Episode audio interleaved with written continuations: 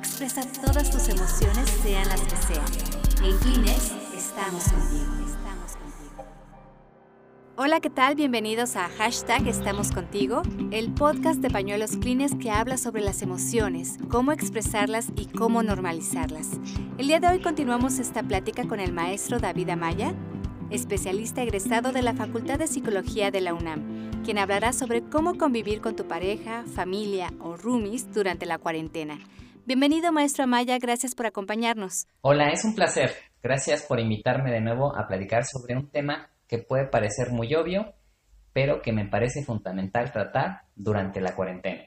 Tiene toda la razón, y es que ahora que llevamos varios días sin salir de casa a causa de la emergencia sanitaria, es cuando uno comienza a notar ciertos roces o discusiones con las personas con las que convive que antes no tenía. Sé que no es fácil estar todo el día en casa, pero ¿cómo nos afecta convivir tantas horas seguidas con las mismas personas en un espacio tan limitado? Convivir tanto tiempo seguido con las mismas personas en un mismo espacio no siempre es fácil y puede suponer todo un reto.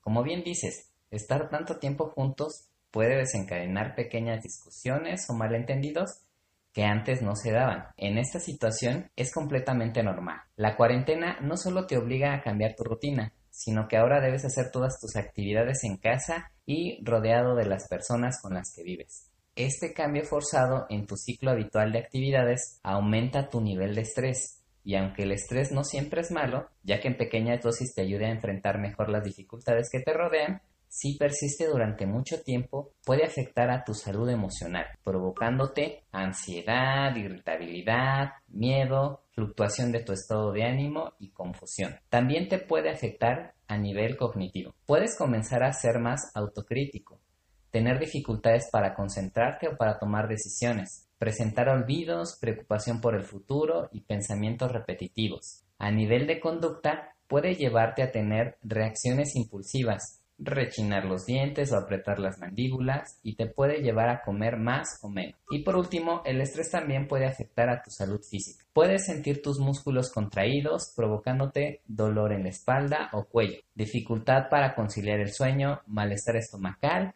sentir fatiga, dolores de cabeza, provocarte hipertensión arterial, tener una respiración agitada o palpitaciones.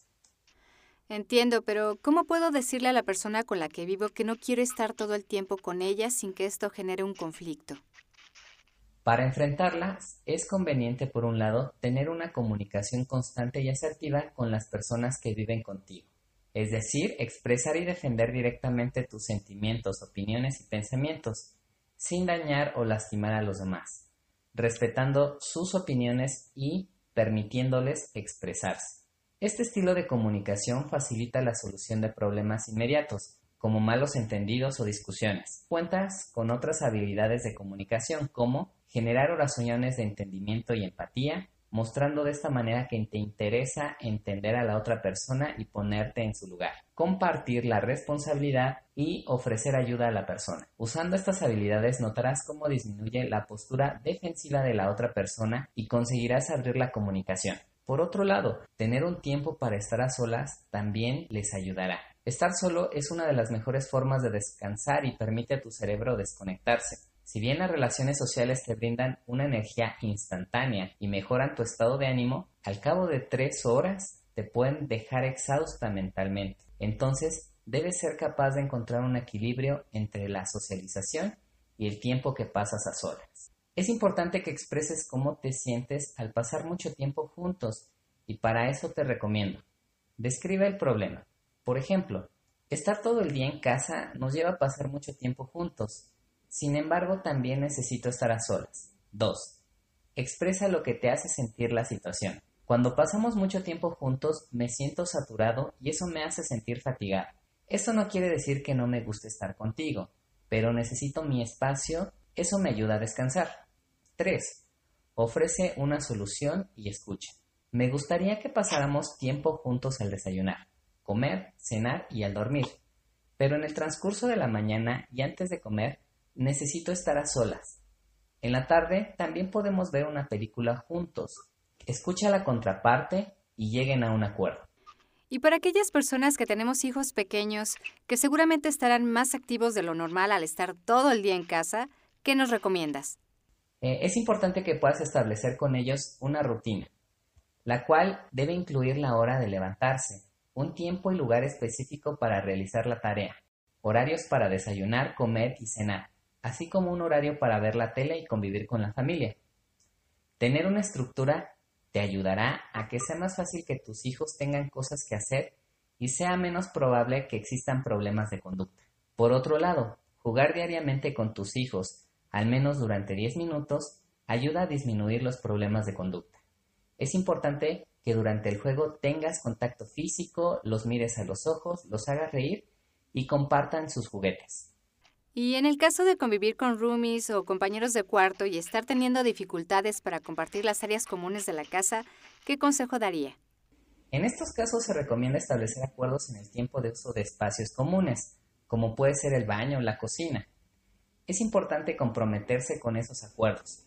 Respetarlos generará una mejor convivencia. De igual forma pasa con la privacidad, sobre todo si el espacio es pequeño. Lo mejor es poder hablar con las personas que viven contigo para poder encontrar la forma en que todos puedan pasar un tiempo a solas. Si esto es muy complicado, recuerda que esta situación es momentánea. Aceptar la situación te permitirá adaptarte mejor que luchar contra ella.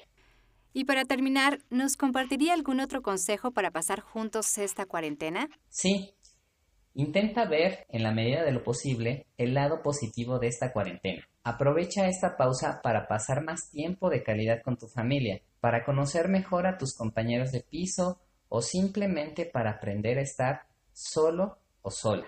Hagas lo que tengas y estés con quien estés, recuerda que una buena comunicación es la base de una buena relación. Muchas gracias maestro por sus consejos.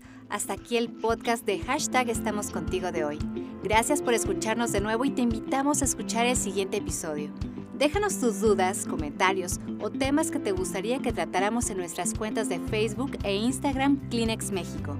Y recuerda que es importante aprender a expresar tus emociones sin lastimarte a ti ni a los que te rodean, porque todas las emociones son válidas. En Kleenex estamos contigo.